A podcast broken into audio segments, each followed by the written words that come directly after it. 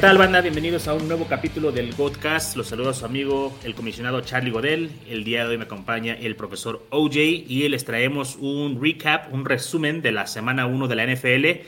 Vamos a ver qué pasó. OJ, ¿cómo estás? Hola, Charlie. Bien, gracias. Aquí vamos a cerrar con broche de oro la semana 1. La habíamos esperado y creo que rebasó las expectativas de todos. Unos partidazos en todos los frentes. Así es. Oye, aparte la semana 1 siempre es algo impredecible, ¿no? Este, estudias todo el off-season para hacer tus drafts, para hacer tus, tus picks, tus alineaciones y la semana 1 o sea, te puede tumbar completamente o, te puede hacer sentir este, vindicación, pero ¿cómo te fue a ti esta primera semana? Pues mira, creo que el balance para mí en general en mis ligas es neutro, porque tenía yo muchos shares de Brandon Ayuk, activo en muchos de mis rosters, obviamente, de Aaron Rodgers, de Davante, que si bien no me dejó un cero, pues tampoco cumplió lo que uno esperaba. Entonces, con todos esos tres jugadores, varios de mis equipos se, se, cayeron. Pero en general, a pesar de que sabemos que semana uno eh, trae muchos reacomodos y confirmaciones de cosas, o eh, confirmación negativa, no sé cómo se puede decir eso, eh, refutación de otras sospechas del off-season. Creo que en general las tendencias estadísticas se preservan y vamos a hablar precisamente de ese tipo de cosas a lo largo de este capítulo. Así es, oye. Pues a mí tuve un balance positivo en la semana. No tan positivo como hubiera querido, pero sí, sí gané más de lo que perdí. No padecí tanto de eh, Aaron Rodgers o de Devante Adams. Realmente no tengo muchos jugadores, pero Ayuk sí me lastimó por ahí en un par de ligas. Y bien, pues, ¿por qué no arrancamos con ese juego, con este San Francisco y, Detroit? Eh, ¿qué, podemos aprender o qué podemos este, tomar nota aquí de este juego, oye? Ayuk no jugó, fue creo que una sorpresa, o bueno, sí jugó, pero o sea, estuvo ahí sin targets, o sea, como borrado. ¿Es que ha sido por algo de disciplina o está tocado, una combinación? Como que empecé a escuchar esta mañana que lo de Sermon y Ayuk podría ser por algo ahí disciplinario y que este uh, Shanahan dijo, bueno, nomás son los Lions, ¿qué importa? O sea, podemos ganarles sin ellos. Pero todos pues, está difícil, ¿no? Porque si, te jode tu semana, no sabes que no van a jugar y de repente o están activos y, no juegan, es, es, muy difícil así. Pues mira, de entrada revisaría el... No tengo a la mano el número de snaps que haya jugado Ayuk, no sé si tú lo tengas, Charlie. Te lo checo. Pero creo que esto viene, el, tema de Ayuk viene ligado a un tema de salud. Se había lesionado como 10 días antes del inicio de la temporada, incluso no jugó el tercer juego, ni siquiera estuvo activo para ese juego, tenía una lesión muscular, si no recuerdo mal. Y todavía la semana previa al kickoff había estado entrenando de manera limitada. Entonces, lo de Ayuk me late más que va por ahí. Yo también escuché esto de la disciplina, pero me parece una mera especulación. O sea, no hay ni siquiera un reporte confirmado de San Francisco. En el caso de Sermon me preocupa, porque incluso escuché al Podfather, ¿no? Decir que él creía que era un tema disciplinario con ambos. Para mí no tuvo sentido eso porque ¿por qué habrías de disciplinar a uno activándolo y disciplinar al otro no activándolo? Pero más allá de eso, de Sermon sí me preocupa eh, por él el hecho de que se diga que el resultado de todo el trabajo de off-season y pretemporada lo ponen a Elijah Mitchell y a Michael Hasty por encima de él. Entonces, no habla muy bien de él. Eh, en algún momento lo platicamos cuando estuvimos haciendo el draft, bueno, los análisis del draft de la clase 2021, eh, que no nos llenaba el ojo, ¿no? Porque no es un corredor especial, ¿no? En college no demostró nada especial, fuera de tres, cuatro juegos donde hizo prácticamente de su fama y su renombre. Incluso salió de, Oklahoma porque Ramondre Stevenson lo sentó. Eh, y pues llegó, perdóname, a Ohio, no había nadie y pues su film es de un running back limitado, ¿no? Para mí la visión no la tiene. Incluso creo que comentó que no sabíamos si era solo una cuestión coachable, pero pues dándole la vuelta a la moneda, eh, pues la lesión de Mostert le abre una oportunidad y creo que la semana 2 es lo que nos va a mostrar realmente cuál es la opinión de Shanahan de él. Si yo ahorita tuviera que apostar, eh, mm, trataría de agarrar a Elijah Mitchell con reservas y no dejaría ir a Sermon pero honestamente, conociendo a Shanahan, ya me empieza a dar un poco de, temor ese, ese backfield, ¿sabes? Sí, de por sí siempre son difíciles de leer esos backfields. Shanahan hace lo que le pega la gana con los corredores. Ah, creo que es interesante lo que comentas. Elijah Mitchell creo que es, va a ser el waiver más caliente de la semana. Hay que ir por él. Ah, más adelante les vamos a estar comentando por redes ahí quiénes van a ser los waiver pickups y recomendaciones de cuánto gastar en Fab. Michael Hasty, si bien no creo que vaya a tener el rol del 1B, creo que a lo mejor ese puede ser el rol de Sermon, pues sigue estando ahí y estorba. Y, pues ya hay que ver qué pasa en la semana 2. Ah, por el otro lado, DeAndre Swift, pues este, creo que borró cualquier duda que había de él, se vio muy bien, ah, un gran juego, mm, compartió con Jamal Williams, pero de todos modos creo que se ve claramente que DeAndre Swift es, es mejor, simplemente se nota diferente. Y el único otro como que punto bueno que tienen los Lions es TJ Hawkinson, ¿no? Que se vio enorme, ah, es el, no es wide receiver, pero es el receptor número uno de Jared Goff y creo que puede ser por ahí un Tyrant top 3 rebasando a Kittle. No sé si tengas alguna otra conclusión aquí de este juego. Pues eh, en términos generales, eh, se derrumba una vez más, o más, bien, se demuestra que nunca fue cierta esta narrativa de que un running back en una mala ofensiva no sirve, ¿no? No solo lo digo por, por DeAndre Swift, que es un talentazo, o sea, tú lo dijiste bien. La jugada del touchdown de por pase que él anota, deja completamente eh, trabado por la finta que le hace al back defensivo en campo abierto. Eso Jamal Williams no lo puede hacer. Jamal Williams va a ser utilizable y qué bueno por él, porque además es un tipo con mucha energía, pero Swift es claramente el talento superior entre esos dos. Y ellos dos quedaron en el top 12, o sea, son running backs uno esta semana, pero eh, si, si miras la tabla, Charlie, eh, está CMC, que pues ya es, un indiscutible, el indiscutible rey de, este, de esta cuestión, ¿no? Que pudiéramos, podríamos pensar que Carolina es una mala ofensiva. Joe Mixon, que no se daba un peso por él y se decía que Cincinnati era una porquería, que línea ofensiva no servía. Jamal Williams, DeAndre Swift, igual mismo caso. Eh, Melvin Gordon, bueno, él hizo una carrera de, de, un touchdown de 70 yardas, pero aún así queda dentro, viniendo de un lugar donde se suponía que no iba a dar. David Montgomery, que también se suponía que Chicago iba a ir prácticamente a ver cómo Rams anotaba 80 puntos sin contestación, ¿no? Y, bueno, Miles Sanders en el 12 también, ¿no? Incluso recuerdo gente decir que era el, peor roster de la liga. O sea, hay, hay, que ser muy cuidadosos, sobre todo en no fiarse de esas conclusiones. Yo entiendo que hay analistas que, que los dicen y los repiten, lastimosamente para la comunidad fantasy, para la banda del escuadrón que es, que nos importa, ¿no? Eh, eh, no, no se crean esas cosas, no tienen sustento analítico, estadístico dentro del, campo de fútbol americano.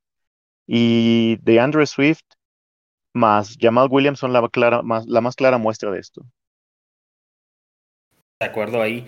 Y pues bien, creo que son Obviamente DeAndre Swift es un back utilizable, pero creo que Jamal Williams también va a tener un rol dentro del equipo porque es un back diferente, es cambio de ritmo, es más de poder. Y quizá lo vamos a poder estar usando por ahí como un flex, un flex bajo el resto de la temporada, ¿no? Porque realmente no tiene muchas armas a la ofensiva este equipo. Y oye, pues hablando de equipos que no tienen armas a la ofensiva, los Texans eh, realmente sorprendieron porque ganaron, pero fue un marcador como que bizarro e-, en ese juego. Creo que es algo que no se va a volver a repetir. Creo que tal vez este fue el juego más fácil para ellos en la temporada. Mark Ingram, uh, o sea, realmente tuvo 26 acarreos, 26 toques con 35 snaps. Eso también creo que no se va a volver a repetir. Creo que van a estar más repartidos ahí entre los demás corredores.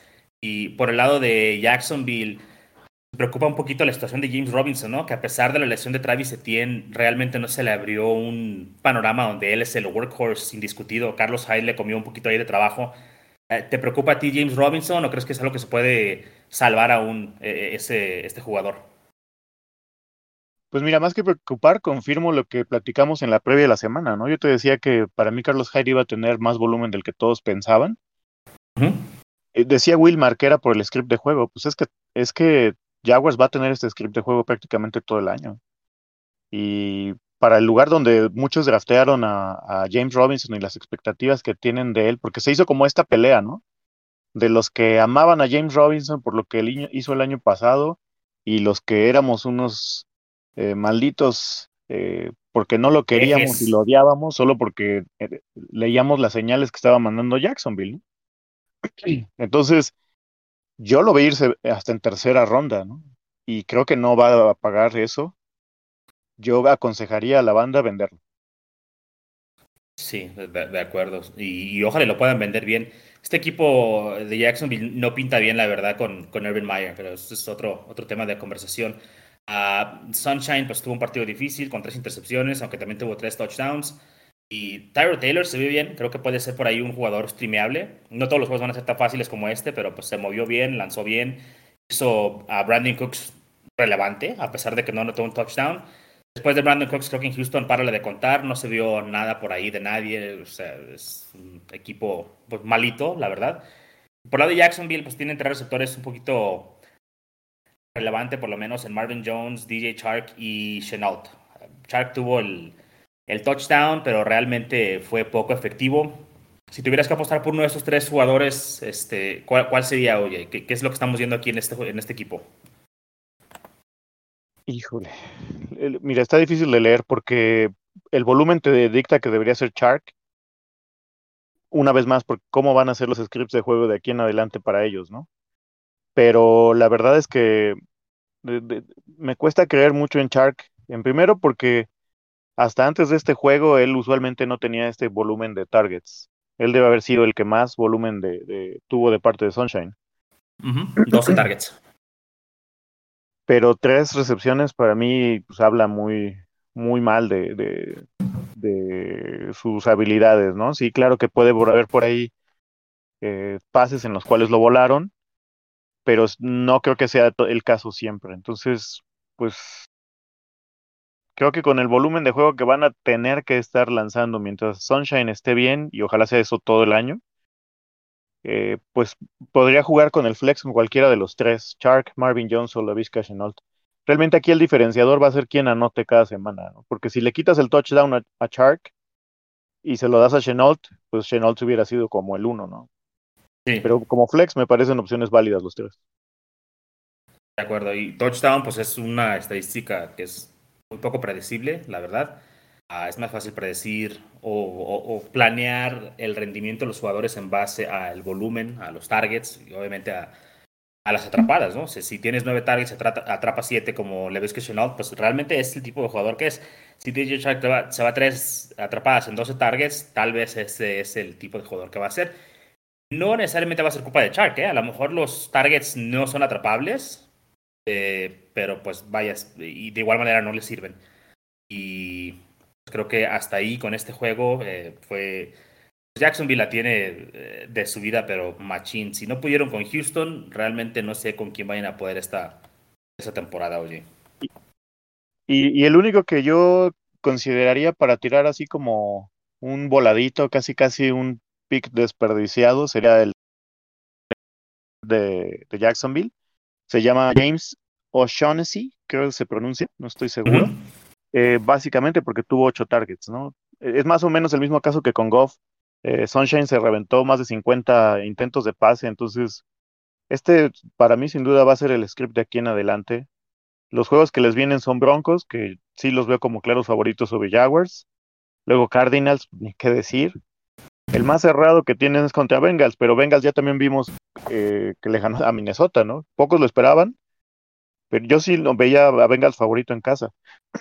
Y de ahí para el Real, pues son puros juegos cuesta arriba para Jaguars. Entonces, este Tyrant vale la pena para tenerlo ahí en la banca. Si, si otra vez tiene 8 o 9 targets la próxima semana y eres de estos equipos que se quedaron sin Tyrant o a lo mejor fueron por Gesicki, Gesicki no tuvo ni un solo punto en esta, esta semana, pues vale la pena tenerlo ahí como de uses en caso de emergencia o en ligas muy profundas.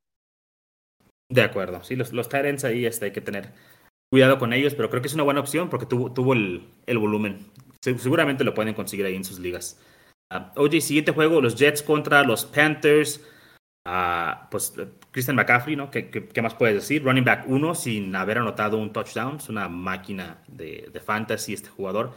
Por el otro lado, los corredores de los Jets pues de los tres no se hace realmente ninguno. Ty Johnson, Michael Carter, Devin Coleman, o sea, no, no pasa nada ahí con ellos.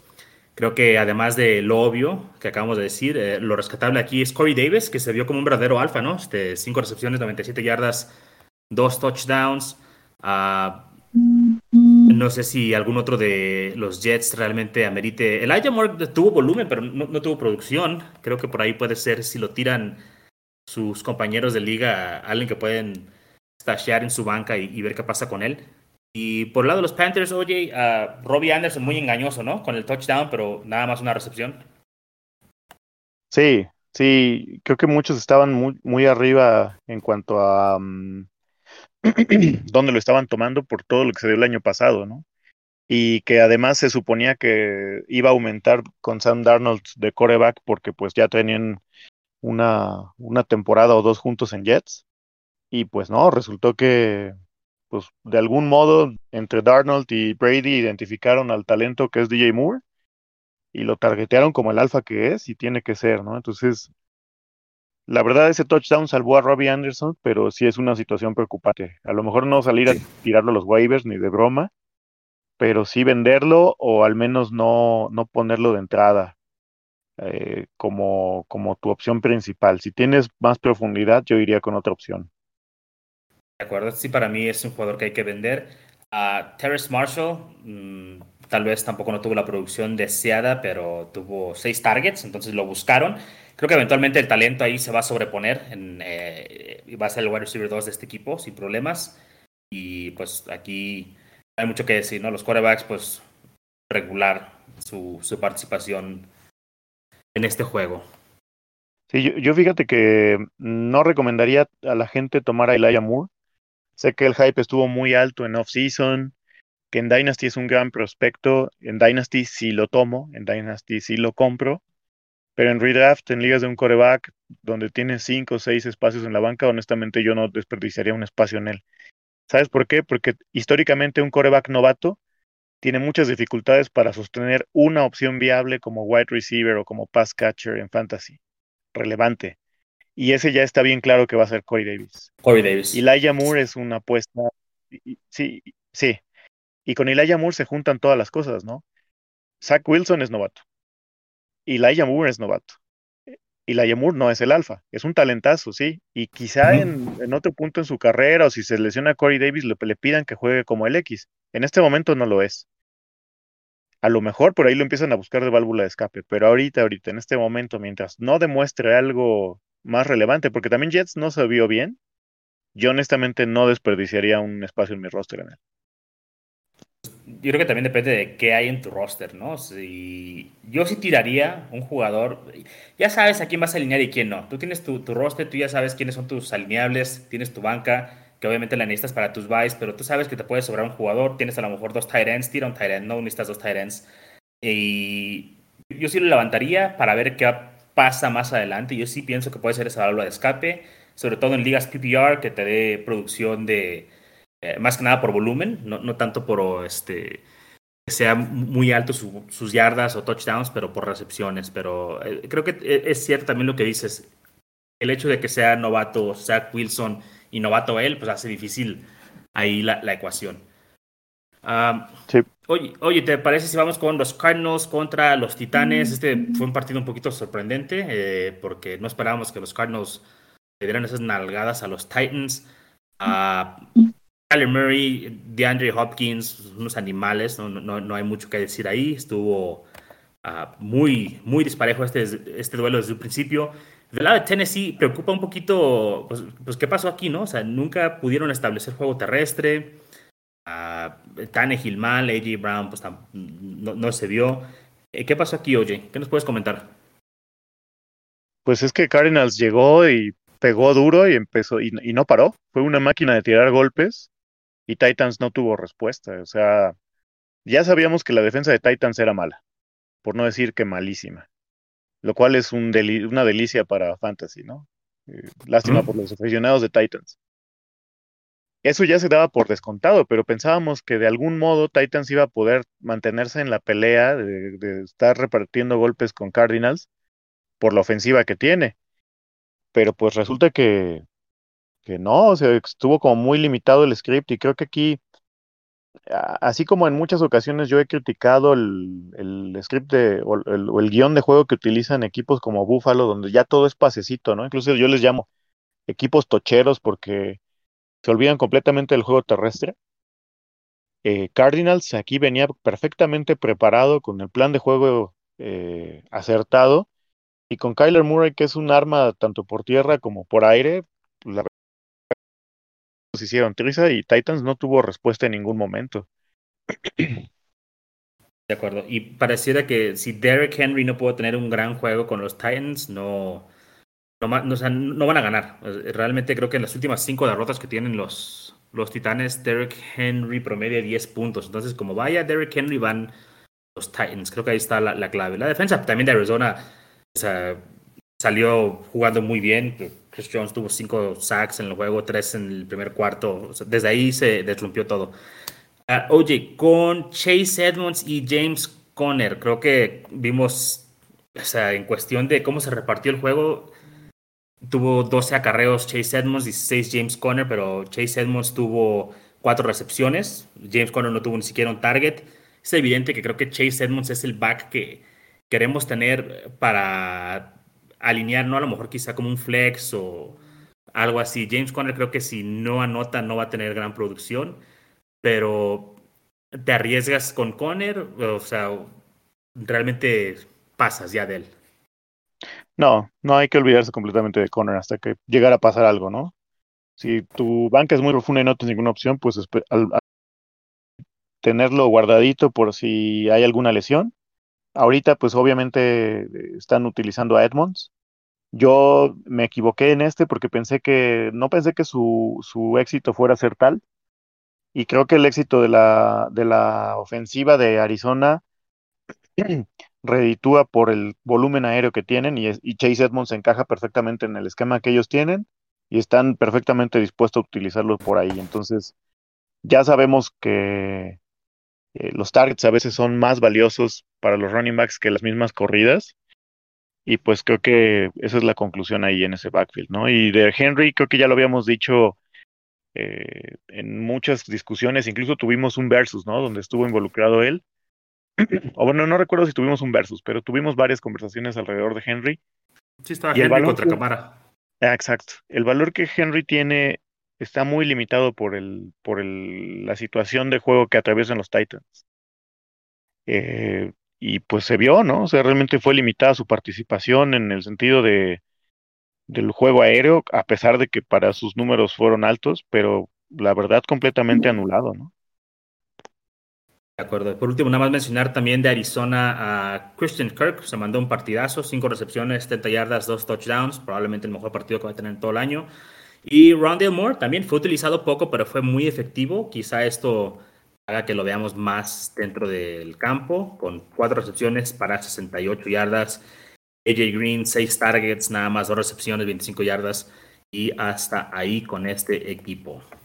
Oye, nos vamos con el siguiente. Uh, Seattle contra. Dime, dime, dime. Antes de que nos movamos, sé que los números en, el marcador de Kirk son muy buenos, pero yo les recomiendo a la gente que no vaya a apostar demasiado eh, presupuesto en ellos si están en una liga que en la cual hay los famosos WAPs, ¿no? Para adquirir a los waivers o no se quemen la prioridad en él.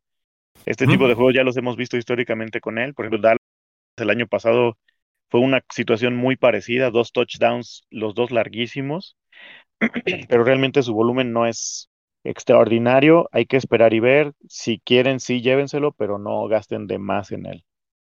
Sí, muchos jugadores que tienen un breakout en semana 1 creo que nada más era el 16% o algo así, que termina como un top 12 y nada más el 30% termina dentro del top 24. Entonces, la semana 1 es muy engañosa, realmente es una semana sobre reacciones y de, mucho engaño.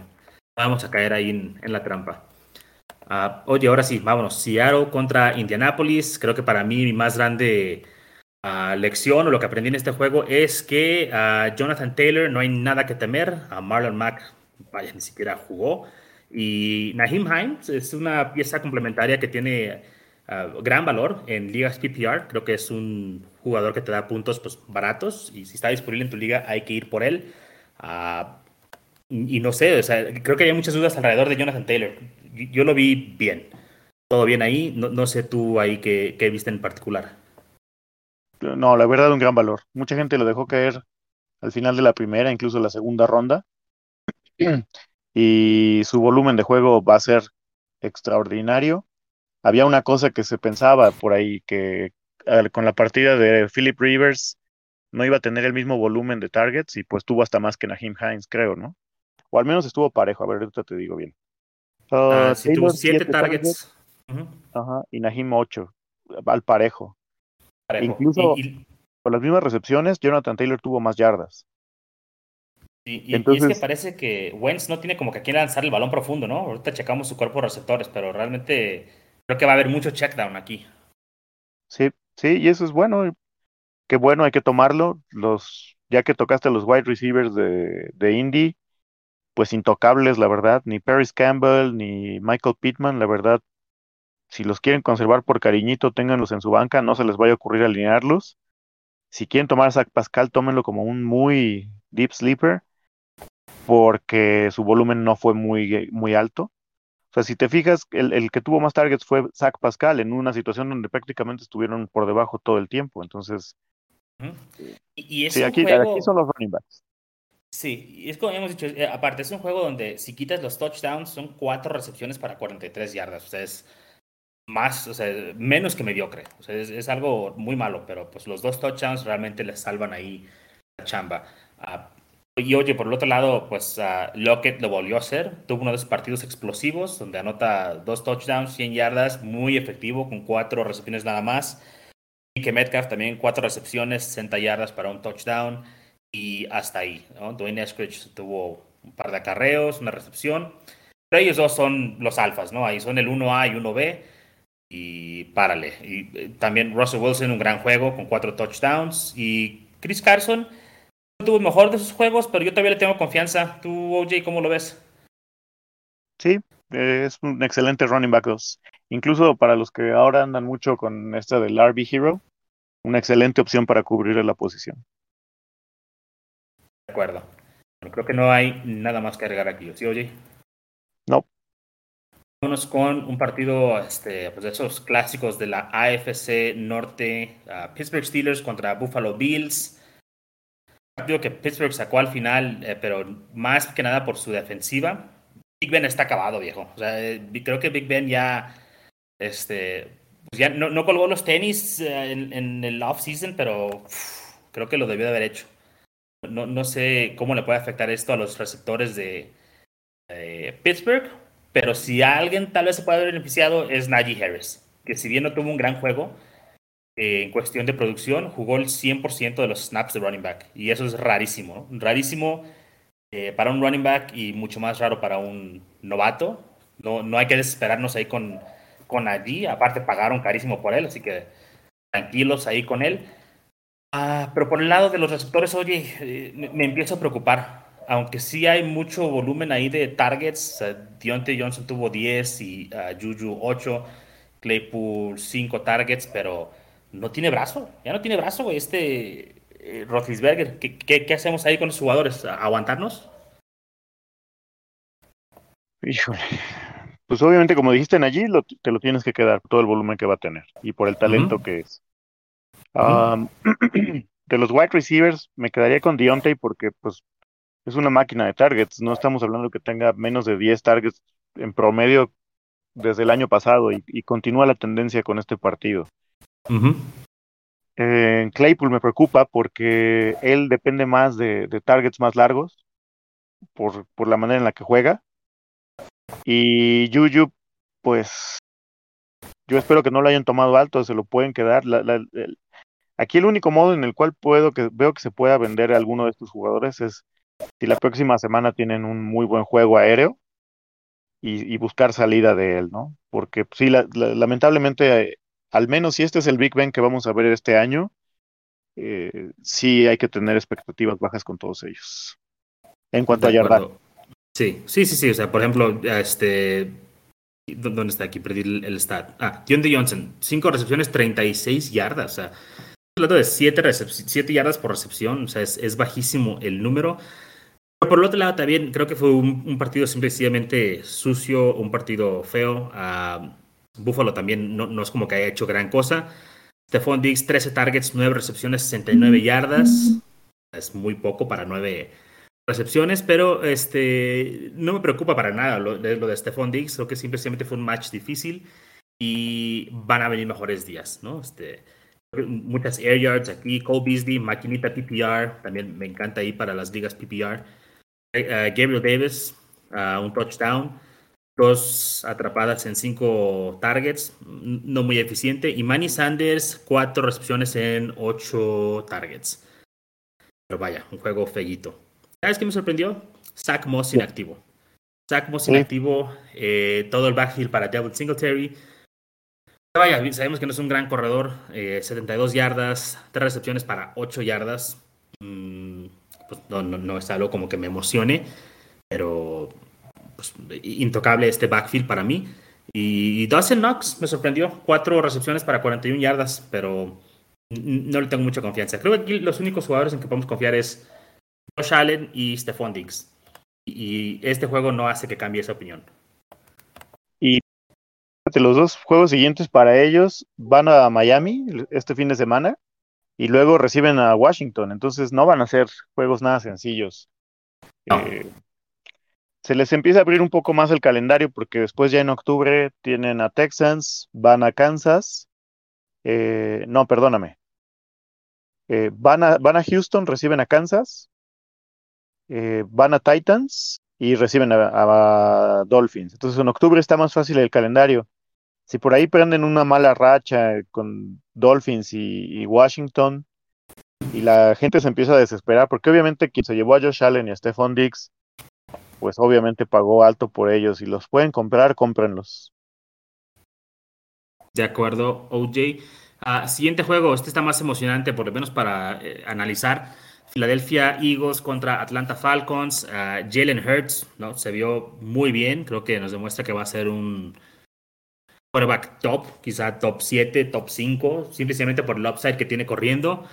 Y otro que también se vio muy bien fue Devonta Smith. Me, gustó cómo se vio, dudaba de él. Eh, la defensa de Atlanta también es muy mala, pero se vio bien. Y, es lo que tú quieres. Si, si, es una defensa mala, pues que se aprovechen de esa defensa. Si, no lo hacen contra los malos, ¿contra quién lo van a hacer?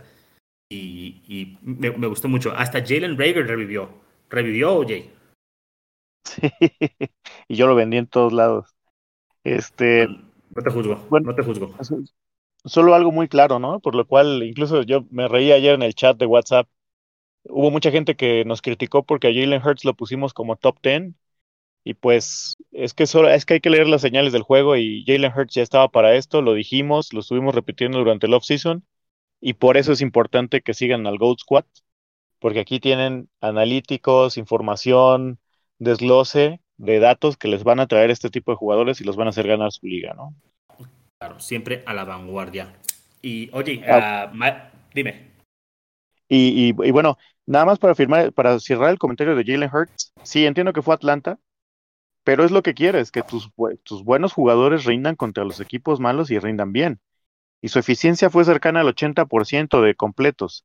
264 eh, yardas por, por aire y tres touchdowns, que era como la parte de la cual técnicamente el 90% del mundo eh, fantasy decía que Jalen Hurts era una porquería, ¿no? Y vaya que demostró liderazgo y, este equipo se vio muy bien a mi gusto, ¿eh? Y va a dar lata, como yo en algún momento lo predije, no creo que sea contendiente, pero su línea ofensiva está sana y les va a dar muchos dolores de cabeza a muchos, ¿eh? Correcto. Miles Sanders se vio bien, ah, con 15 acarreos, 4 recepciones. Ah, y, oh sorpresa, Kenny Gainwell, este, es el running back 2, Boston Scott, cero a la izquierda. Kenny Gainwell obtuvo 9 carreras para 37 yardas y un touchdown, dos recepciones. Uh, pues está por ahí suelto, creo que todavía es tiempo de, poder agarrar a Kenny Gainwell por si pasa algo con Miles Sanders, ¿no? Porque los corredores de Memphis siempre han sido muy talentosos. Y nos gustaba mucho Kenny Gainwell este, en el proceso del draft. No nos gustó el dónde cayó, pero bueno, quizá pueda ser aquí una opción como un cambio de ritmo aquí para, para Filadelfia. Un flex. Atlanta, un flex. Y lo mejor es que tiene valor. Lo mejor es que tiene valor por sí mismo, es decir, no es, no es un hardcore. Y es el justo el tipo de running backs que quieres. O sea, si lo necesitas utilizar en un bye, lo puedes meter, ¿no? Y, y Devonta, eh, un, un muy grato confirmación de que nuestros temores no eran ciertos. Qué bueno, espero de verdad que siga así, que su cuerpo y su resistencia física le den para sostener toda la temporada, porque de ser así, no es menos que un wide receiver 2 para mí, Charlie. No sé tú cómo lo ves. No, completamente de acuerdo. Es el wide receiver 1 de, de, Filadelfia. Creo que va a ser una ofensiva que va a mover el balón, uh, si bien no de una manera prolífica a, a, Kansas City, pero va a mover el balón, ¿no? Simplemente por la habilidad que tiene Jalen Hurts de extender las jugadas y Monta Smith es un excelente corredor de rutas, eso nunca se le, se le juzgó. De, hecho, sus habilidades en sí nunca fueron uh, demeritadas ni juzgadas por nosotros o, por algún analista que, yo me enterara. Siempre el problema que se le veía a él era eh, su cuerpo, ¿no? Es, e, es muy delgado. O sea, todavía no le daré el golpe de su vida. Vamos a ver qué pasa cuando recibe el primer golpe, a ver si no, no le da miedito ahí por el medio, pero gran corredor de rutas. Me encanta. Si viera, a lo mejor lo castigué un poquito yo en mis rankings personales al principio de la temporada. Uh, sí tenía más arriba, obviamente, a Jamar Chase, tenía arriba a Terrence Marshall, Rashad Bateman, que está lesionado, pero fácilmente puede ser el segundo o tercer mejor running back, perdón, wide receiver de, de esta generación. Entonces, vamos a ver cómo se desarrolla. Y Jalen Rager, dime. Dime, dime, síguete con Rigor y, y pues al final te digo el comentario pues iba a comentar, Jalen Rager, pues no sé si comprarla, porque fue nadie la temporada pasada y de repente aquí se avienta 6 de 6 para 49 yardas y un touchdown. No me la creo, ¿no? Tengo que ver un poquito más de Jalen Rager, entonces hay que proceder ahí con precaución, en mi opinión. Sí, vaya, si ya lo tienes, en, sobre todo en Dynasty, ¿no? Que es de donde más, más ruido tiene. Seguramente puede estar en los waivers en muchísimas ligas este, redraft. Eh, pues conservarlo y estar expectantes, ¿no? Hay, hay un, el, el, el, los siguientes tres juegos de, de Eagles están maravillosos, ¿eh? ¿eh? Reciben a, no, van a San Francisco, que bueno, uh -huh. el, va a ser el favorito y muy seguramente San Francisco va a ganar, pero vimos todo lo que Lions les hizo viniendo por detrás. La uh -huh. secundaria de San Francisco está mermada. Y luego reciben a los Cowboys, y van a, Kansas City. O sea, la verdad es que Eagles tiene, al menos para darnos un festín en cuanto a fantasy, las siguientes tres semanas y tener a estos jugadores ahí en el lineup, incluido Dallas Goddard. Sí, de, acuerdo, se pueden dar un festín las siguientes cuatro semanas y hacernos muy felices en nuestros fantasies. Y, oye, por el otro lado, los Falcons, no, hemos tocado el tema de ellos, o sea, se vieron pésimos, ¿no? O sea, Matt Ryan, o sea, evidentemente cuando tu quarterback no juega bien, pues es difícil que tengas un buen juego como receptor. Entonces, Calvin Ridley, a F, Kyle Pitts le quisieron dar el balón, pero no se lo lograron dar. Russell Gage, tiran a la basura. Uh, no, nada, o sea, no hubo nada bueno aquí. Mike Davis, o sea, no, o sea, realmente se confirmó lo que pensábamos. O sea, se, no, es un, no es un running back uno. No, no sé, no sé. O sea, ya decir que Cordero Patterson se ve mejor que Mike Davis, está cañón, está, está, difícil ahí la situación. Este va a ser un equipo muy malo toda la temporada. No, y los siguientes juegos de Falcons es eh, contra Tampa, contra Giants y contra Washington. O sea, gracias, no Dos gracias. muy difíciles. Sí, está caro. Ahí sí. Es, es el último, la última llamada para vender a Mike Davis. Sinceramente, ya, o sea, yo confirmé lo que ya habíamos platicado tú y yo y estábamos de acuerdo en esto. Mike Davis no tiene madera de running back 1 fue una maravilla, eh, escandalosa en números, pero cuando ya lo analizabas, en realidad con lo que hizo el año pasado en Carolina era una efectividad muy pobre. Y mucha gente lo peleó, ¿no? Porque decían, no, pero es que él ya fue running back uno. Pues sí, pero pues, cuelga, checa sus números, revisa su efectividad, su consistencia, y luego revisa lo que va a tener en Falcons. Y que no les extrañe por ahí que activen a Galman para las siguientes semanas, ¿no? Yo la verdad si todavía tienen oportunidad de vender a Mike Davis, háganlo antes de que sea demasiado tarde. Sí, oye, hubo un güey que, que obtuvo acarreos. No sé si alguna vez has escuchado nombre en tu vida. Keith Smith. No. De Atlanta. ¿no? Dos acarreos, 13 yardas, tres recepciones. O sea, cuando estás metiendo a Keith Smith a jugar, ¿qué te dice de Mike Davis? ¿No? Yo para mí me sigue explotando el cerebro en pensar por qué no se quedaron con Hawkins no pudo haber sido peor que esto. No podía ser peor que esto, ¿no? Entonces, yo me, me, abro ahí con, con, en la línea con Hawkins. No, lo logro superar. Ya no, oye. Uh, Pitts, pues no hay que perder la paciencia. Digo, es un Tyrant, es un novato. O sea, esperamos que no hayan gastado algo tan alto en él, pero pues se les dijo. Así son los Tyrants. Uh, sí, y, y, aquí lo malo es que, o sea, volumen va a tener, pero el problema es que no deja de ser un Tyrant novato eh, con un equipo que no se vio nada bien, que quién sabe cuánto tiempo tomen a sentarse si es que se asienta a lo largo de la temporada. Entonces, eh, no quería decir se los dije, pero se los dije. No, hay que fiarse todo el tiempo de Tyrants novatos, aunque Wilmar les diga que es el unicornio azul. Ojalá retome y ojalá me tenga yo que comer mis palabras en lo que viene de la temporada, pero se ve muy difícil. Este equipo se vio, creo que para mí después de Green Bay fue el peor, el que se vio peor con Green Bay puedes tener algo de... Pues tienen el staff de cocheo, la continuidad, los jugadores para levantar, pero Atlanta, con los juegos que les vienen, con cómo se vieron, la defensa que tienen, yo no lo veo modo. ¿eh? Sí, y Pitts va a mejorar. O sea, el, caso de Pitts va a mejorar como vaya pasando las semanas. el juego se va a hacer más lento para él y todos esos clichés, pero realmente está difícil eh, pues, llegar con un hype tan alto y rendir lo que se espera de ti. Entonces, pues no, no se le culpa ahí a Pitts, pero realmente es muy difícil esa, esa posición. No, y es que el problema no era de Pitts, el problema era que la gente lo estaba poniendo a la par, incluso se lo estaba llevando antes que TJ Hawkinson, ¿no? Sí, sí, el, problema no es de Pitts, el problema es que, que, lo estamos drafteando demasiado alto, es el problema. Claro. Y, y ahorita tienes a dos tight ends como Hawkinson y Noah Fant, que estoy de acuerdo, que no tuvieron en su momento cuando salieron de Iowa el mismo hype que Pitts, porque Pitts era literalmente el unicornio, la gente te lo decía. Eh, y ellos dos tampoco están muy por debajo del, perfil eh, de college que tenía Pitts. ¿eh? Ellos eran dos talentazos, los dos de primera ronda. Incluso si tú comparas atléticamente a Noah Fant con Kyle Pitts, están súper parecidos. Sí, muy parecidos. Y a los dos les tomó dos años que, eh, asentarse en la liga. Y eso es lo que toma los Tyrants. Lo hemos repetido muchas veces, ¿no?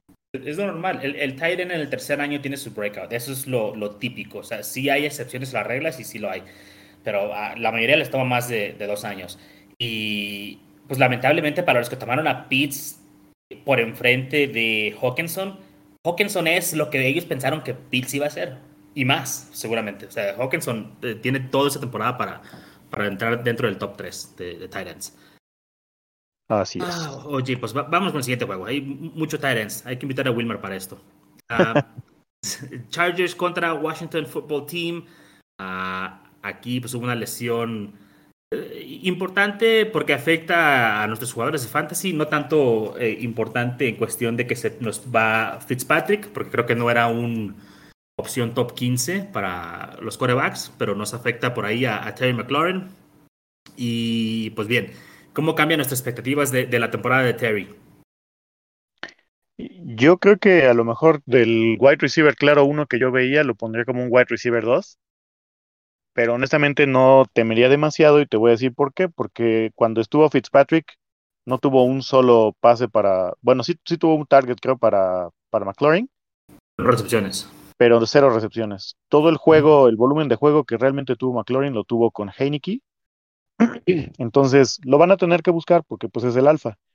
El, perdóname, ya sabemos que Curtis Samuel está en y pues no hay muchísimas opciones por aire para Washington, entonces no se espanten, no lo vayan a malbaratar, espérense, eh, eventualmente este equipo va a recomponer, con Heineke el año pasado no se vieron mal, y ya es un coreback que lleva cierto tiempo en el sistema. No les estoy diciendo que vayan y lo levanten de waivers, pero va a ser suficientemente decente para mantener a McLaurin. Y fíjate, aquí el caso de los receptores, uh, Diami Brown jugó 51 snaps solo por detrás de Terry McLaurin, entonces creo que esta es la clara opción 2, pero pues vaya, también como dijimos de, de Pitts, este es un novato, es un novato que no llegó con el pedigrí de Devonta Smith, Jalen Waddle, Jamar Chase, y, como tal, ¿no? Pues no, tuvo el, desempeño. De hecho, nada más tuvo una recepción para menos dos yardas. Entonces, Esperemos que pueda mejorar eso. Eh, los únicos otros dos receptores que tuvieron participación fue Humphreys y uh, Cam Sims, que no me emocionan para nada. Si vas a recoger a uno de estos wide receivers, que lo veo difícil, pero pues es uh, Jamie Brown, ¿no? Por upside.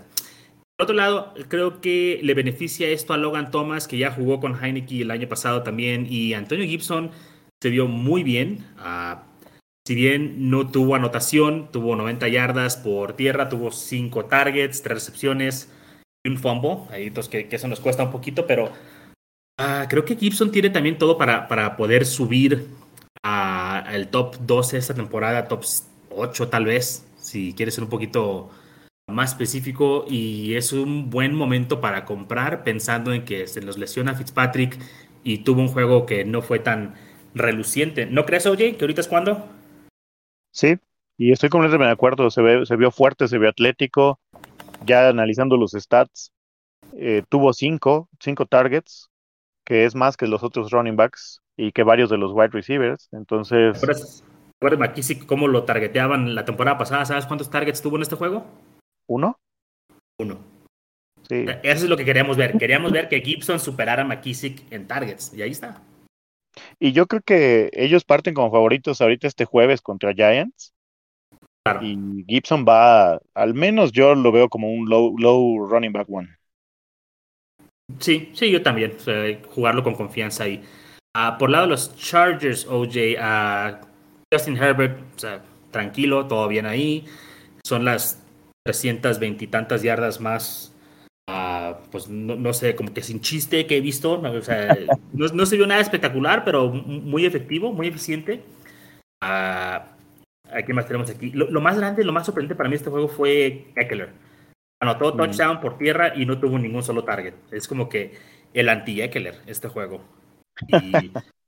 Y, no sé qué pensar, porque de hecho estuve viendo la entrevista post-juego de Herbert y estaba platicando que esto es lo que les pide el nuevo coordinador ofensivo, ¿no? Que hay que pues, ir, ir, profundo con el balón, ¿no? Hay que ir profundo y luego ya si no buscas pues, acá abajo a ver qué hay. Entonces, a lo mejor no va a ser la máquina de targets Eckler que fue en otras temporadas, porque pues ya no tener ni siquiera una, pues eh, es un cambio muy grande para él. ¿Crees que pueda seguir manteniendo su estatus de running back 1 si no tiene los 100 targets? No, no, él necesita de, ese volumen aéreo. Eh, porque si no, pues se, se acaba el 50% de su producción. Sí. Eckler es como Camara, eh, su fama la hace por aire, no por tierra. Claro, va a ser servicial, pero si esta tendencia se llega a mantener, que yo espero que no, aunque pues vamos a tener que esperar si el coach speak se mantiene, el coach speech, perdón, se mantiene eh, la próxima semana contra Cowboys. este, si de ser así, pues sí estamos en aprietos con Epkeller, ¿no? Pues, si, lo que quieren es lanzar el balón a los wide receivers, pues que lo pongan en el slot o algo, pero no, no nos hagan esto a los dueños de Eckler, está, está difícil así. Pero la otra cara de la moneda, oye, es que vimos, de, de Keenan Allen, pues ya sabemos, ¿no? Es, es, buenísimo, es una máquina, nueve recepciones, 13 targets, 100 yardas. Mike Williams tuvo 12 targets. Entonces, quizás lo que vamos a ver ahora es más Mike Williams. No necesariamente eso es malo, porque seguramente lo tomaron por ahí barato todavía lo pueden conseguir barato. 82 yardas, un touchdown, 8 recepciones.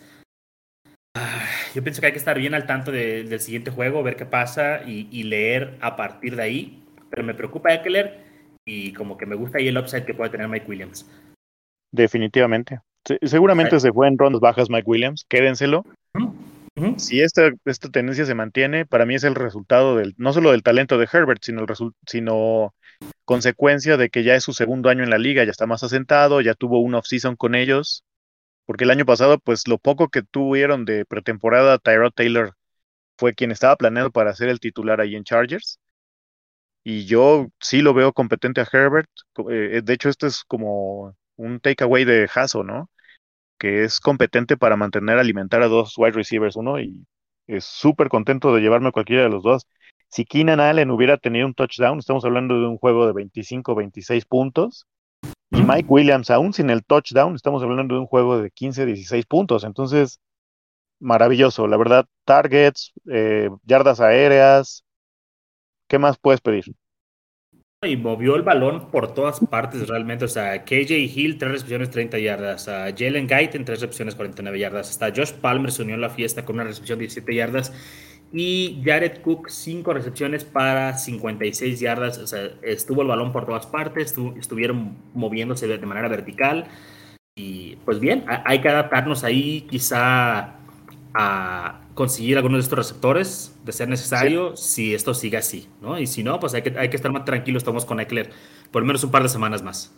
Y sabes que el entorno cuenta mucho dónde lo hicieron. Lo hicieron de visita en Washington, de costa a costa, y contra una de las mejores defensas de la liga. Entonces, tiene mucho valor esto que hicieron ellos. ¿eh?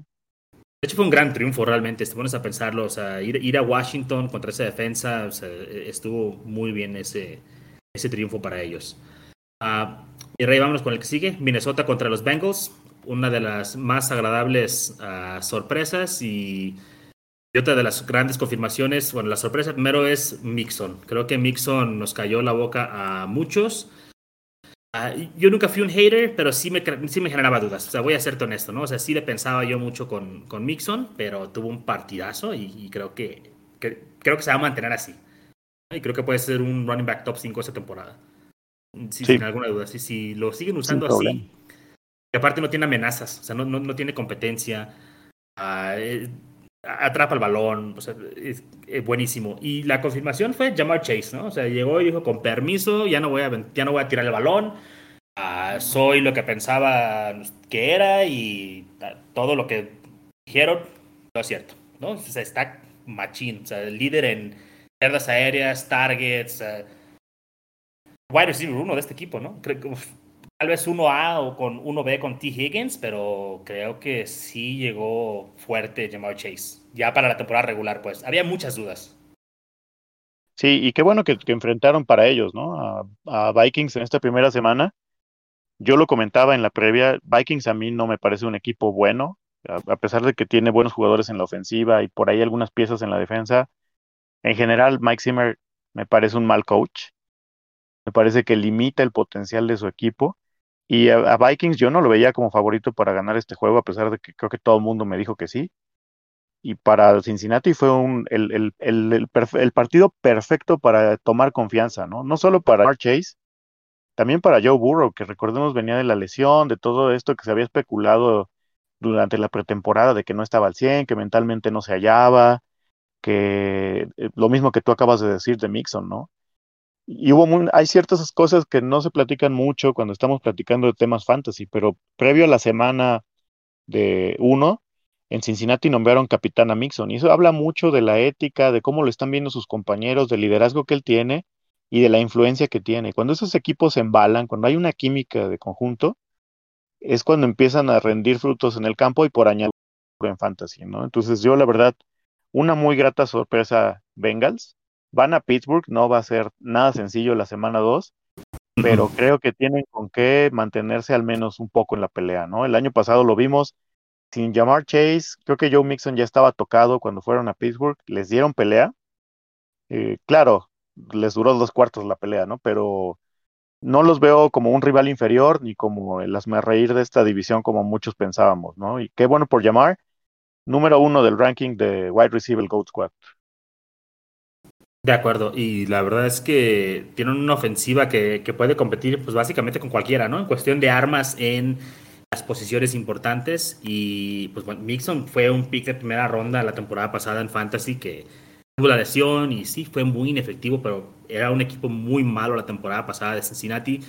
Creo que simplemente van a mejorar por el hecho de que Burrow está ahí, con, o sea, más tiempo abriendo ese playbook, va a ganar confianza, más armas y pues bien, creo que eh, no van a ser tan malos, simplemente no van a ser tan malos. Por el lado de Minnesota, como dices tú, ellos no son tan buenos, ¿no? Eh, creo que nos vamos a ir con la finta de repente de, que este equipo hace dos, tres temporadas que tuvo unos playoff runs interesantes, pero no, no han vuelto a ese nivel, no han vuelto a ese nivel Kirk Cousins tuvo un buen juego. Eh, creo que para él sí fue un buen juego, aunque tuvo muy alto volumen. No sé si así vaya a ser siempre.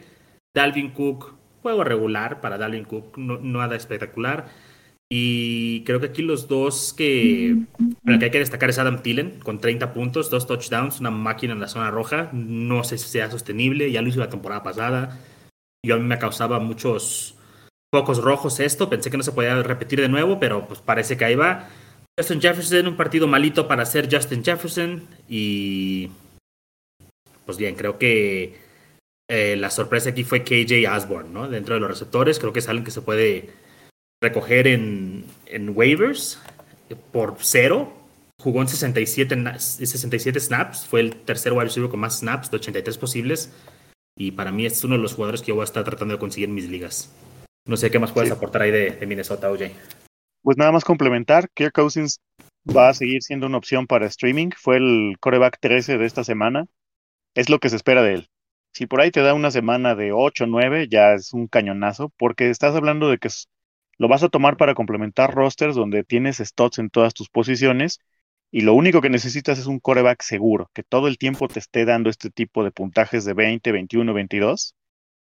La semana que viene, eh, creo que reciben a Cardinals, luego Seahawks, Browns y Lions. Entonces, la verdad, eh, Kirk Cousins es un perfecto streamer. Si ya lo tomaron, no lo tiren, quédenselo, a menos que por ahí les suelten algo increíble en waivers, como ya sabemos que siempre pasa. Sí, hay que estar atentos a ver qué sueltan nuestros amigos y rivales. Oye, vámonos con siguiente juego, Miami contra Nueva Inglaterra. a los dos corebacks, pues uh, cumplieron, juego es lo que esperaba de ellos, realmente nada espectacular. Uh, se vio mejor creo que Mac Jones que Tua, aunque Tua se llevó la victoria, pero como te comento, nada espectacular ahí. Gaskin, puntos. Uh, James White y Damon Harris, los dos tuvieron un buen juego, siento yo. Van a estar muy involucrados. Creo que les benefició a ellos que no estuviera Cam, pero también no pasan de ser running backs 2 o flex a lo mucho. Y por el lado de los receptores, uh, Jalen Waddle se vio bien, me gustó Jalen Waddle, Devante Parker revivió poquito. Nelson Aguilar y Jacoby Myers. Creo que aquí, aunque tuvo más puntos Nelson Aguilar, el que más me gusta es Jacoby. Tuvo más volumen, seis uh, recepciones en nueve targets, solamente 44 yardas. A Aguilar lo salva el, touchdown y está libre Myers en muchas ligas.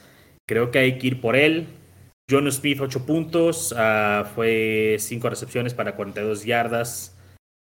Y pues creo que no hay mucho más. Hunter Henry también tuvo un juego decente para para Titan, pero pues no podría confiar en ninguno de estos dos. Oye, algo más que agregar sobre este, como que este no nos dejó mucho en cuestión de fantasy este juego. A mí me llaman la, atención un par de cosas, porque la verdad es que ambos son equipos con muy buenas defensivas, hablando de términos NFL, ¿no? Y muy, muy fuertes. Vaya, no solo me refiero a buenas en términos de cobertura, sino físicas. Son equipos que realmente basan su éxito en la parte defensiva que son como el Tuca, ¿no? Te construyen el, el, camión de atrás para adelante. Y me parece que eso habla muy bien tanto de Tua como de Mac Jones. Del lado de Tua, porque pues vas de visita contra Pats, no es una labor sencilla.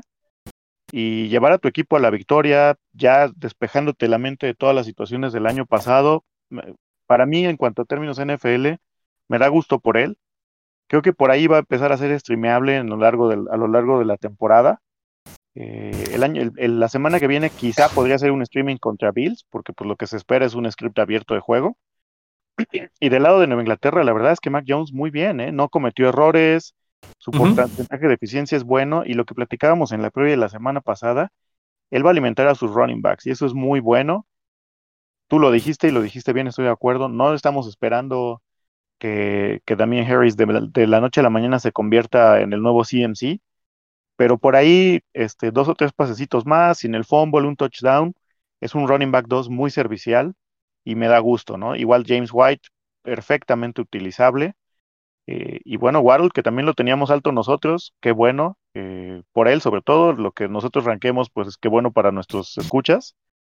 Eh, y creo que es todo lo que me quedo, ¿no? Espero ver a Gesicki el próximo, la próxima semana, junto con Fuller, a ver qué, qué nos tiene que ofrecer esta, este ataque ahora en casa. Y vamos a ver qué, qué, se ve por ahí. Oye, vámonos con uh, Kansas City y Cleveland Browns. Pues por el lado de Kansas City vamos a empezar por ahí porque está muy fácil. Tyreek Hill, Travis Kelsey, Patrick Mahomes, ya sabemos que son pistolas y no hay mucho más que decir. Caso de Clyde Edwards, yo sigo defendiéndolo, a mí me sigue gustando, yo lo sigo comprando, sobre todo si lo puedo agarrar barato.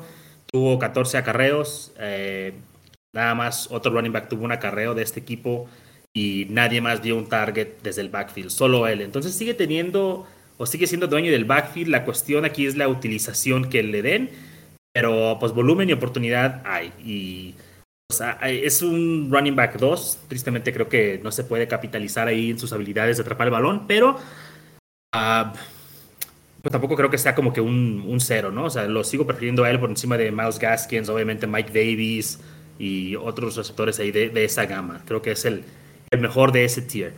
Por el lado de Cleveland, uh, pues bien, Chubb y Hunt. Son un monstruo ahí de dos cabezas para correr el balón. Podemos adentrarnos un poquito más en, en esto, ¿no? Oye, creo que Nick Chubb con sus dos touchdowns, evidentemente, eh, pues se fija, ¿no? Como un corredor, un running back uno para, para la semana, pero eh, siempre se va, depende mucho de esto, ¿no? Porque como no recibe tantos balones, aunque tuvo dos recepciones en este juego, se limita su oportunidad para hacer puntos. Eh, ahorita tú en qué barco estás con Chubb? ¿Estás comprando, estás vendiendo o cómo lo ves? Yo me sostengo con él porque su, a pesar de su corto volumen aéreo, en los dos años que lo hemos analizado con este famoso rango impacto que hicimos en pretemporada, sigue siendo relevante.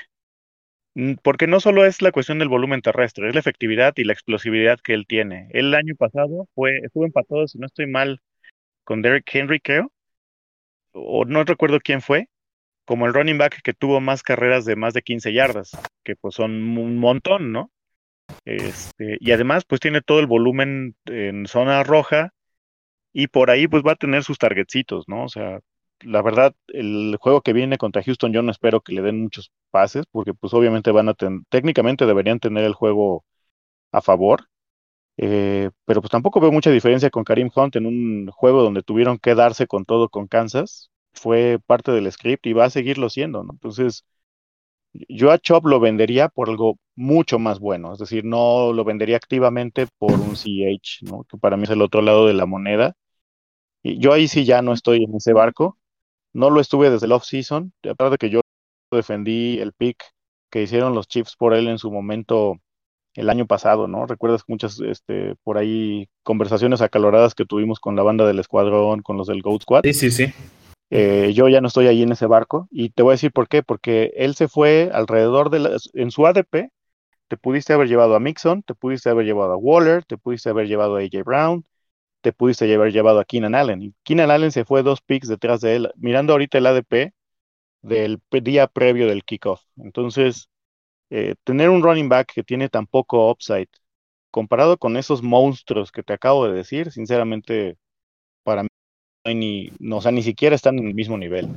Ah, pero creo que ahí estás hablando de tal vez algún error en tu estrategia de, a, draftear, ¿no? No tanto de el jugador en sí. Defender a Clara Ruseler, no importa. Uh, pero viendo lo, lo, de Chubby Hunt, o sea, el, monstruo de dos cabezas este, es un tándem, o sea, que no importa el game script, van a producir, dependen mucho de ellos, dependen más de ellos que de sus receptores, sus receptores de hecho no, no figuran, uh, no jugó OBJ y aún así Landry pues no tuvo eh, tuvo un touchdown, ¿no? Eh, por, por tierra, cinco recepciones para 31 yardas. Cuando tú ves todo el, el, paquete ahí, sí es un gran juego. Pero sin ese touchdown por tierra, realmente son cinco recepciones para 70 yardas. Es un juego decente, pero no es el juego que tú esperas de tu wide receiver 1. Y eh, entonces no, no, no, te ayuda tanto. Anthony Schwartz por ahí creo que puede ser un waiver wire interesante, el, el novato. Creo que tuvo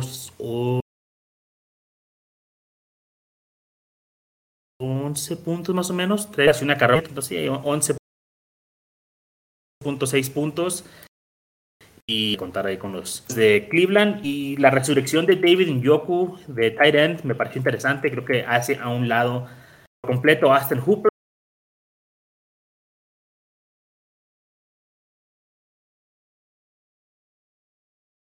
No, y creo que, creo que hasta ahí llega de OBJ si lo tiran a los waivers o lo pueden comprar muy barato, tómenlo. La verdad no es muy, muy una situación donde, sí, sí es que ya eh, lamentablemente ya son muchas este, temporadas con lesiones recurrentes, incluso, eh, bueno, en inglés el término es lingering, ¿no? O sea, una causada por la otra o relacionada a la otra, y la verdad es que ojalá retome su nivel, porque para mí eh, pudo haber sido un wide receiver de época, un Hall of Famer. No sé si le vaya a alcanzar los votos o lo que le resta de carrera para hacerlo, yo no creo, pero ya lo, lo veo ya muy difícil con él. Sí, de acuerdo, y no, no creo que alcance de la fama, no, no, no es algo que veo en su futuro.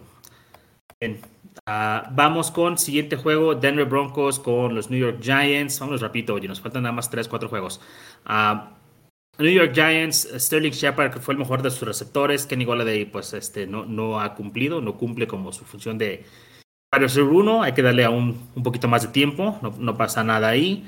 Y dentro de, bueno, la, historia aquí creo que estoy uh, no haciendo caso, o haciendo caso omiso más bien a lo que debería ser la historia principal. Sacó un Barkley, uh, no tuvo un gran juego, pero pienso que más bien lo llevan de a poco, no creo que vaya a regresar al 100% en su primer juego, entonces como que lo van uh, poco a poco. 10 acarreos, 26 yardas, una recepción para una yarda. O sea, no es el juego que quieres ver con Barkley, pero de a poco creo que va a ir aumentando su volumen y su efectividad. Uh, y tuvimos una lesión muy importante ¿no? en este juego también de Jerry Judy, que te estaba viendo espectacular en lo que jugó del partido, pero pues, lamentablemente tuvo ese esguince de tobillo y pues se pierde gran parte de la temporada. Creo que esto es la oportunidad para Tim Patrick para tomar un rol prominente dentro del equipo y también Corbin Sutton tiene que dar el paso adelante, ¿no? Y ser el, el wide receiver uno, que, que, es lo que se esperaba de él de todos modos, pero ya sin Judy, pues es de a fuerza. Mm, vamos a ir por Tim Patrick en waivers, ¿no, OJ? Creo que es el, la opción lógica aquí. Sí, sí, de acuerdo. Perfecto. Uh, ¿Y qué hacemos con Melvin Gordon y Javonte Williams? En, en, en, este caso con los Broncos. Mira, yo sinceramente lo que recomiendo es mantenerlos en la banca los dos todavía. Eh, porque quién va a anotar cada fin de semana puede ser completamente impredecible. Yo, por ejemplo, tengo muchos Javonte Williams y en la gran mayoría de las ligas los senté. Incluso hubo una donde los senté por Leonard Fournette, ¿no? Recuerdo que en su momento me sentía así como, como un poco de asco por mí mismo por haber hecho eso pero a la fina, al final del, del día, eh, con cómo se desarrollaron las cosas y cómo se van a estar desarrollando, si Yabonte no anota, vamos a estar hablando de que va a ser un RB3, entonces un running back 3 no te sirve de nada. No, para nada. Y el, el, caso de Melvin Gordon, el touchdown de 70 yardas realmente es lo que hace su, su día, ¿no? Iban muy parejos en producción, sí, de repente tiene ese touchdown. Ajá. Exactamente. Trae una, una eficiencia más baja que la de Sí, trae una eficiencia más baja que la de Yabonte. Es buena oportunidad para vender. Uh -huh. sí. Y, y, hay, hay y que... pues, de una vez, eh, para la banda, eh, yo creo que pueden esperar más o menos la misma producción de Saquon este jueves contra Washington, ¿eh? No, no lo sí, veo despegando. Muy... Después de eso ya se declara el cielo y esperemos que, que retome su nivel.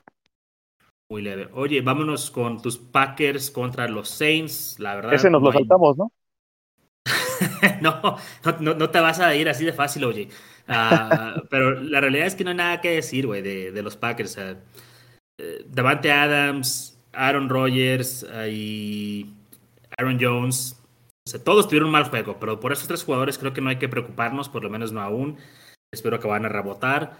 Y realmente, aparte de ellos, pues no hay nadie de todos modos. Entonces, Pasemos por el lado de los Saints. Uh, no nos dejemos engañar por James Winston. Sus cinco touchdowns son un espejismo. No que no pueda ser un quarterback servicial, un quarterback incluso top 12, pero con 138 yardas no vas a anotar cinco touchdowns cada juego. ¿no? Entonces, uh, no hay que fiarnos de eso. Tampoco hay que fiarnos de, de, de los receptores. Creo que aquí Marcus Callaway sigue siendo el evidente uno. Tuvo un matchup difícil con uh, Jerry Alexander, pero tuvo 52 snaps. Ningún otro wide receiver tuvo más de 27 snaps. Y pues bien, darle tiempo, yo no lo tiraría, no lo alinearía, simplemente lo aguanto, vamos a ver qué pasa en el siguiente juego y entonces ya tomamos una determinación, pero no hay que desesperarnos con él. Sí, y aquí se da una muestra de lo que yo te decía la semana pasada. Sean Payton es un coach muy inteligente que va a tomar lo, lo que tiene y va a hacer maravillas con ello. En este caso, pues obviamente dominaron a Green Bay desde el minuto uno y ellos no tuvieron la necesidad de lanzar mucho por aire y no tenían por qué hacerlo. Entonces va a haber juegos donde tenga que abrir más la ofensiva y ahí pues se va a salir eso a relucir, ¿no? O sea, la verdad el yardaje por pase de James Winston lo dice yo creo que todo, ¿no? Entonces, eh, esto va a seguir siendo así. Muy buenas noticias para Camara, que siga siendo eh, pues el, punto toral de esta ofensiva. Y creo que Winston sí es streameable, ¿eh? Si ya lo tienes, no lo tires, quédatelo. La próxima semana van a Carolina. Eh, Carolina me dejó esperando más, yo quería ver más de ellos. Creo que es el resultado de Sam Darnold, que le cuesta trabajo ser ese coreback top, y no creo que lo vaya a hacer, pero al ser un duelo divisional, yo esperaría que se, se tiren más agresivamente unos a otros. De acuerdo. Y fíjate, algo de Winston que debemos destacar, más allá de sus cinco touchdowns, tuvo 36 yardas por tierra. Eso se vio bien, ¿no? O sea, es algo que te demuestra 37 yardas.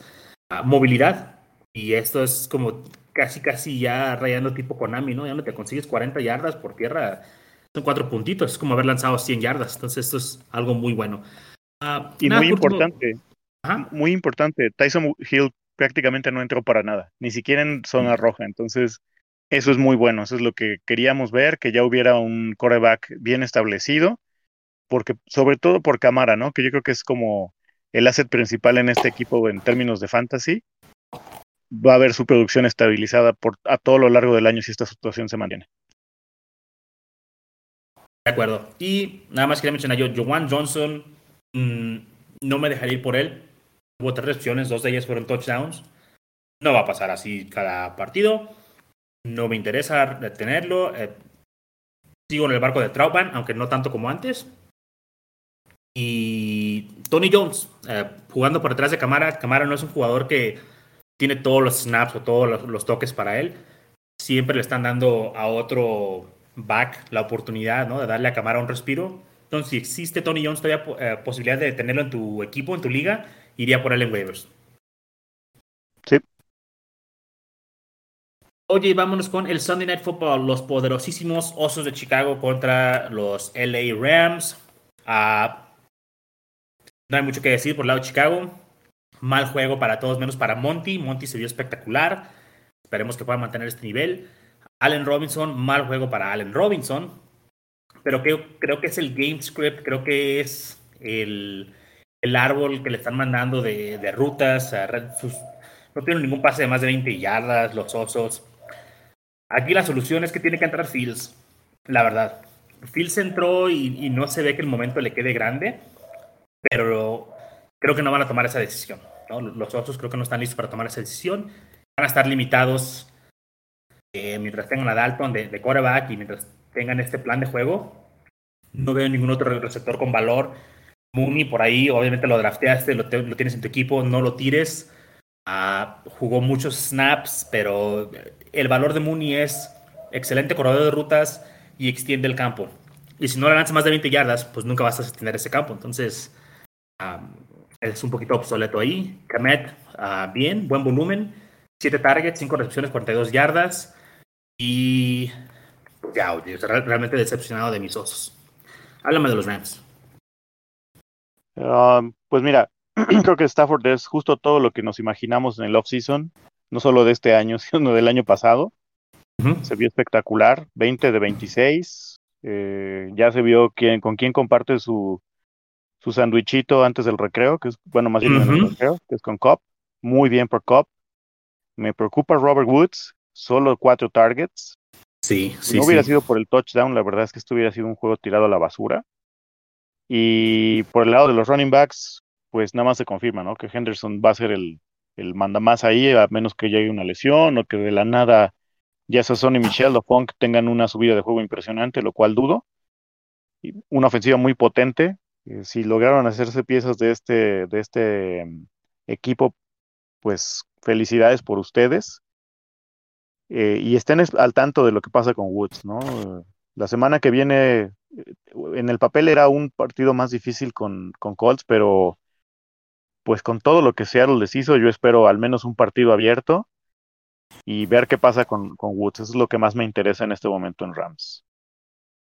De acuerdo. Por, ahí como que pareció que Van Jefferson, aunque no tuvo el volumen, o sea, gran volumen, pero pareciera que le estaba realmente comiendo directamente a Robert Woods, ¿no? Su, su, participación. Y... ¿Tú tienes los snaps de, de Jefferson a la mano? Sí, permíteme. Aquí tengo a Cooper Cup 51 snaps, Robert Woods 42 snaps, Van Jefferson 34 snaps y Deshaun Jackson, Deshaun Jackson 14 snaps. Pues quizá contemplaría a Van Jefferson. Yo en Dynasty lo tengo en muchas, desde el año pasado. Pero en ah. este año no lo tenía en el radar, sinceramente. De hecho, lo tengo por ahí arrumbado en bastantes bancas de Dynasty. Lo tomaría con a reserva de ver qué pasa, cómo se asienta, cómo, si esta tendencia de que tenga más del 50% de snaps y por ahí su volumen de, de targets suba, sí lo alinearía. Pero ahorita solo lo utilizaría como un, como un stash. Sé que el número es escandaloso porque pues 80 yardas, un touchdown, 19 puntos PPR, va a hacer que mucha gente pague por él. No den, den cero, no se gasten la prioridad por él sobre todo si tienen a alguien a quien tirar, ¿no? Si su equipo está tremendamente cargado, no lo necesitan, pero por ejemplo, si tienen a Michael Pittman, que junto con todos los wide receivers de Colts están desechables, pues bien vale la pena echarse el voladito por Van Jefferson, ¿no? Claro, y pues bien, solamente tres targets, ¿no? O sea, no, es como que haya tenido gran participación, simplemente tuvo participación muy efectiva. Y claro, y, es que el ah. script, el script de juego les ayudó, ¿no? Pero vamos a ver qué pasa contra Colts y contra Buccaneers. Si no tienen que repartir más bola, tienen que salir con más personal 11 o 21.